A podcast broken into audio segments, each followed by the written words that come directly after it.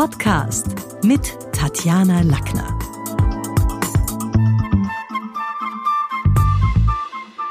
Für heute habe ich mir vorgenommen, mal einige Fragen zu beantworten, die seit den letzten Podcast-Folgen bei mir eingelangt sind. Und ich habe da jetzt einige Mails vor mir und aus denen versuche ich jetzt ein bisschen sinnvoll auch zu clustern.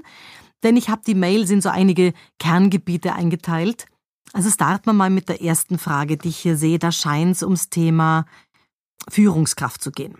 Die Frage ist, Tatjana, durch das Profiling von hunderten Führungskräften lebst du am Puls der Zeit, verändert sich das Kommunikationsverhalten im Management?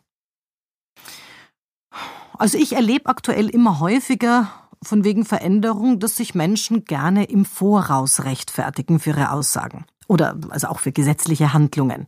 Also hörbar Sätzen wie Wissen Sie, ich möchte Ihnen gleich, bevor ich Ihnen mein neues Team vorstelle, erklären, warum ich mich für diese Mitarbeiter entschieden habe. Oder nur damit Sie mich verstehen, lieber Kunde, warum ich beim Preis gar nicht mehr runter kann und gar nichts mehr machen kann. Also man muss schon wissen, hinter Rechtfertigungen steckt immer auch der Wunsch, gemocht zu werden und gleichzeitig versucht man einen Freispruch zu sichern als Privatperson, der jetzt irgendwie gefangen ist im operativen Tagesgeschäft und ja, so ein Stückel seinen eigenen Überzeugungen zum Trotz handeln muss. Das ist bestimmt in der Führung ein Problem. In manchen Fällen ist es schon empfehlenswert, dem Gesprächspartner gleich zu Beginn reinen Wein einzuschenken, damit auch die Hoffnungen und die Erwartungen ein Stückchen gesenkt werden. Und das sollte man immer mit einem kooperativen Grundton transportieren und machen, klar. Aber in der Führung von Mitarbeitern sofort voraus Rechtfertigungen loszulassen, ja, da hat man halt schon so den Eindruck, dass die leitende Kraft keine Verantwortung übernehmen mag und so ein Stückchen die Last auf den Apparat oder die Organisation abwälzen will, so nach dem Motto, sorry, aber der Vorstand hat es gesagt. Oder mir ist wichtig, dass Sie verstehen, warum ich da nicht anders handeln konnte. Also was da passiert, und das passiert immer öfter, ist, dass Führungskräfte darum werben, so die Absolution ihrer Mitarbeiter zu erlangen, und das wirkt natürlich inflationär eingesetzt wenig charismatisch. Was haben wir noch für Fragen? Hier gibt es eine Frage zur Digitalisierung, auch um Veränderungen im Zentrum. Welche Veränderungen im Zuge der Digitalisierung erlebst du? Klammer auf, auch in Bezug auf soziale Medien. Also gut. Naja, also da, soziale Medien nehme ich jetzt mal vor, nachdem Facebook werbetechnisch aktuell schwächelt und sich Instagram immer stärker zu einem Frauenmedium entwickelt, auf dem es vor allen Dingen um, um Themen geht wie Gesundheit, Food, Beauty, Make-up, Sport, Diäten, Klamotten, Accessoires, suchen sich viele natürlich andere Nischen. Und Podcasts sind sicherlich am aufstrebenden Ast. Nur man muss auch dazu sagen, dass etliches, was so ans Trommelfell klopft, eher gruselig klingt und dann pott hässlich. Also manche sprechen beispielsweise völlig unartikuliert oder leidenschaftslos und nur auf einem Ton. Und da fragt man sich dann schon, warum ist der jetzt unter die Podcaster gegangen? Also Lokalkolorit, Undeutlichkeit, Monotonie, das verlangt Zuhörern eine große Transferleistung ab, um die Inhalte, die sie vielleicht gerne hören wollten, für sich zu übersetzen und wieder andere nudeln und hudeln auf einem Ton in ein mäßig gutes Mikrofon. Und wiederum eine andere Podcasterin hat zwar ein hörbar besseres Equipment, aber ihre betuliche Art und die einmassierte Wortmenge an Kalendersprüchen ist dann auch nicht für jeden Hörer gut und angenehm. Was hilft? Ich finde, zuerst hilft's immer, einen Avatar bei seinem Podcast zu erstellen. Und das ist auch was, wo ich glaube, dass es Veränderungen gibt. Die Menschen machen heute nicht nur den Regler auf, sondern sie merken, der Markt, da tummeln sich viele. Das muss man auch ein bisschen dramaturgisch aufbereiten. Also man muss sich überlegen, wie alt ist meine fiktive Avatar, meine Zielgruppenperson, wie soll die heißen, was arbeitet die? Je genauer man diese Avatar-Analyse macht, umso konkreter wird die Dramaturgie im eigenen Podcast später. Und danach kümmert man sich dann um die journalistischen Grundregeln beim Texten. Man legt sich optimalerweise, finde ich, auch einen Redaktionsplan zurecht und überlegt sich, ja, wann will ich was veröffentlichen, wie passt das auch ein Stückel in, in die Jahreszeiten hinein. Drei bis vier Stunden Sprechtechnik oder Stimmarbeit machen auf jeden Fall vor der ersten Sendung Sinn. Und also ich mag jetzt nicht die große Werbeeinschaltung machen, aber ich sage hier mal dazu, die Schule des Sprechens bietet ein Podcast-Diplom und das ist aktuell sehr nachgefragt. Wir begleiten zum Beispiel aktuell einige YouTuber und Podcaster, sogar einen TikToker, manche davon, die vom anderen Ende der Welt Texte mit uns einsprechen. Und verändert hat sich sicherlich jetzt, wenn wir die Digitalisierung größer fassen, dass wir heute dank WhatsApp, FaceTime, Zoom und Co. kostenfrei in Verbindung stehen. Also ich meine, ich merke das ja auch bei meinen Sprechtrainings. Als ich in Westaustralien war, konnte ich also mit deutschen Kunden oder mit Schweizer Kunden arbeiten. Das ist heute was, was genauso abgerechnet wird wie herkömmlicher Unterricht. Also das, das sind so Dinge, wo ich den Eindruck habe, da bietet uns die Globalisierung viel. Und dann gibt es so ein bisschen den Unterschied zwischen, schreibt sich jemand was auf, macht sich jemand Notizen. Es gibt viele, die von Anfang an freisprechen bei ihren Zoom-Besprechungen, bei ihren Podcasts, wo auch immer. Und da erlebt man dann die andere liebe Mühe, nämlich die mit Füllworten. Sozusagen, ähm, sag ich einmal, am Ende des Tages. Das ist natürlich auch gefährlich. Und man darf nicht vergessen, man findet mittlerweile im Netz ja sogar schon Comedy-Repeater von schlechten Podcast-Sequenzen. Was habe ich hier noch für eine Frage? Da will jemand wissen, gibt's aktuell Glaubenssätze, die dir gesellschaftlich auffallen? Ja, die gibt's. Also jetzt auch wieder, ich bin natürlich jetzt gedanklich noch bei der Digitalisierung. Viele Menschen begegnen mir und die sind zum Teil in ihren jungen 40ern, die sagen und da ganz stolz drauf sind, dass sie soziale Medien kategorisch ablehnen und sich aber gleichzeitig dann wundern, woher andere Seminarteilnehmer so viel über aktuelle gesellschaftliche Entwicklungen oder auch Reaktionen von anderen im Netz wissen. Also für mich ist schon klar, es benötigt nicht jeder äh, Facebook-Profil. Ich weiß nicht, warum muss auch nicht jeder bewirtschaften und vor allen Dingen auch nicht jeder im Alter von neun.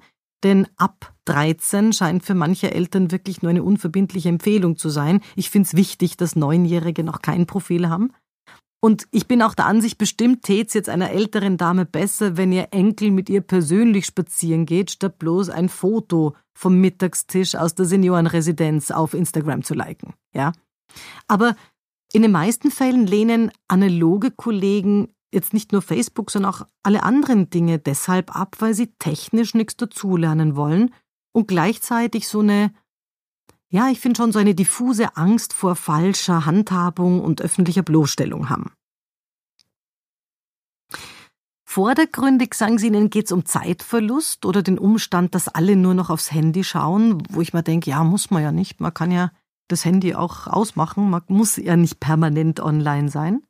Aber was Sie dank des erworbenen technischen Grundverständnisses auch in anderen Bereichen des modernen Lebens einsparen würden, und da denke ich jetzt an Telebanking und viele andere Sachen, ja, da würden Sie wahrscheinlich profitieren. Das ahnen die dann oft gar nicht. Also auf der einen Seite wollen viele Mailen und WhatsApp verwenden, das scheint noch akkordiert zu sein, aber darüber hinaus keinerlei Kenntnis erwerben. Und zuhauf treten sie aber dann hinten nach in die Falle von Mobilfunk-Quacksalbern, Pseudo-Hackern, Kleinbetrügern. Und die Gefahr ist natürlich, dass mit so einer bildungsresistenten Omi dann nebenan ganz gut Kleingeld gemacht wird. Also Vereinsamung im Alter wird durch die Digitalisierung ganz bestimmt nicht besser, aber viele Rentner, die sich online miteinander austauschen, ja, ich glaube, die haben schon die Möglichkeit auch, dass die Freizeitgestaltung oder die Urlaube, dass das einfach digital leichter administrierbar ist. Und auch die Empfehlungskultur durch andere Peers, die hilft, finde ich, ein ganzes Leben lang. Also Lernen bis ins hohe Alter impliziert technische Weiterbildung und digitale Kommunikation.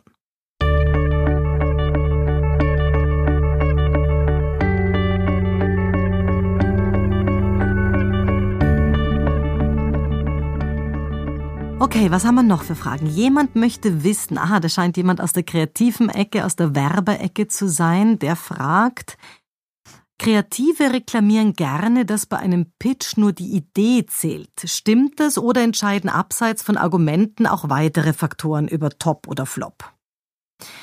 Okay, wie ist es? Also Fakten präsentiert jeder beim Pitch. Sympathie und Kundennutzen transportieren nur die wenigsten. Deswegen glaube ich, wir Menschen, wir kaufen uns Stimmungen und es ist einfach nicht egal, wie wir eine Idee, ein Konzept, ein Produkt verkaufen.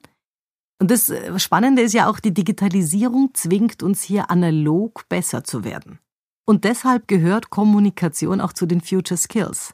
Charismatische Redner, die bleiben mit frischen Geschichten, mit gut aufbereiteten Frames, die bleiben einfach besser im Gedächtnis, auch mit fesselndem Storytelling, da bleibt mir in Erinnerung. Das Rennen macht, wer kompetent und sympathisch auftritt. Also meiner Ansicht nach, um die Frage zu beantworten, ist der Pitch alleine oder die Idee alleine nicht das Gelbe vom Ei, sondern überzeugend muss ich es erst transportieren und auch meinem Kunden den Nutzen klar machen. So, hier gibt's noch eine Frage von einer Petra, die möchte was anderes. Da geht's nicht um Pitch. Aha, die fragt, welche Rolle spielt die Rhetorik bei der Präsentation?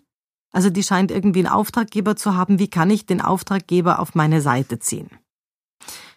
Also das klingt jetzt so ein bisschen nach, nach äh, Präsentation und, und Verkauf. Ich glaube, dass erfolgreiche Verkäufer, die müssen überzeugend sprechen können. Kunden, genauso wie Kundenentscheidungen, werden immer nur durch Worte gewonnen und nicht durch Telepathie.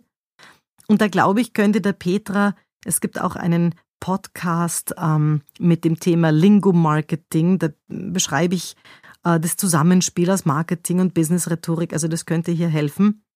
Ich glaube, das ist ganz egal, ob für Kreative oder für Verkäufer immer das Sprachklima und die Warttemperatur entscheidend sind. Und das prägt natürlich auch unser eigenes Denken. Also was, was meine ich damit? Welche Möglichkeiten bieten sich bei der Sprache? Internationale Vergleiche, finde ich, kommen immer gut an aber genauso lokale, belegbare Stimmungsbarometer. Was ist in, in meiner Stadt los? Was sagen meine Kunden? Die Devise lautet also, präsentier deine Ideen und nicht bloß deine Charts oder deine Folien oder deine Bilder. Empfehlenswert finde ich auch, die optimale Punchline von zum Beispiel so einem Pitch zu entwickeln und die Rededramaturgie auch mal in fünf Sätzen zu proben. Schaffe ich's? In fünf Sätzen meine Kernbotschaft jemandem zu erzählen. Auch wenn ich weiß, dass ich dann bei der Präsentation vom Kunden eine halbe Stunde habe, aber schaffe ich es auch in fünf Sätzen. Und ich höre immer wieder Kunden, die sagen, wir haben jetzt ein richtig dynamisches Duo engagiert, das gut organisiert ist, das die richtigen Fragen stellt, das uns auch ein bisschen mahnt und warnt, das prompt liefert, ganz ohne Eitelkeiten. Also ich glaube, dass für Kunden wichtig ist, dass die Dienstleister nicht Dinge verkomplizieren, dass das nicht mühsam ist, dass die sich da jetzt nicht wichtig machen wollen, sondern dass die einfach echt unterstützen. Und ich glaube auf der anderen Seite natürlich jetzt, wenn man sich so an, an Peinlichkeiten orientiert, auch, wer sich vom Kunden bei Zwischenfragen rechtfertigt, der hat schon verloren. Also dem Kunden gegenüber, wenn der jetzt irgendwie sagt, naja, aber das ist jetzt vielleicht nicht so durchdacht, also da mit einem flachen Witz zu kommen oder dann pumpig zu reagieren, das, das, also da gewinnt man keine Sympathiepunkte. Ich glaube auch wichtig, dass man Kunden nicht ins Wort fällt und auf der anderen Seite die aber nicht niederschleimt und um die Gunst der Kunden buhlt. Das wirkt auch nicht professionell. Und immer wieder, das erlebe ich bei jungen Startups, also da war nicht davor, so pseudo-amikale Einblicke ins Privatleben. Ja, wir machen das auch, wir fahren da auch nach Felden oder Abschweifungen auf Nebenschauplätze, historische Anekdoten oder auch Vernaderungen von Dritten. Das wirkt alles wenig vertrauenswürdig. Und ein Tipp, den ich noch mit dazu gebe, ist, ich glaube, dass manche Menschen, also jetzt nehmen wir mal, bleiben wir bei der Idee von Kunden, gewisse Sager auch durchaus entlarven. Also ignorante Personen beispielsweise, die arbeiten oft mit Stehsätzen wie, das haben wir immer schon so gemacht. Spalter zielen lieber aufs Ego, da kommen dann auch so, die spielen sich als moralische Instanzen auf. Na, das haben sie aber noch nicht zu Ende gedacht. Neu ist es nicht. Und deswegen ist mein Fazit hier, Moderne Business-Rhetorik nützt nachweislich. Wer besser redet, verdient mehr Geld. Früher mussten Kreative innovativ sein, Techniker mussten nur Ahnung von der Technik und von der Struktur haben. Heute müssen beide Gruppen Prozesse moderieren, Workshops moderieren, die richtigen Fragen stellen, Interviews geben und viele auch draußen beim Kunden überzeugen. Das war's für heute. Besuchen Sie mich doch in der Schule des Sprechens in Wien auf Facebook, LinkedIn, Xing, unter sprechen.com oder auf meinem Blog sprechen.com/blog.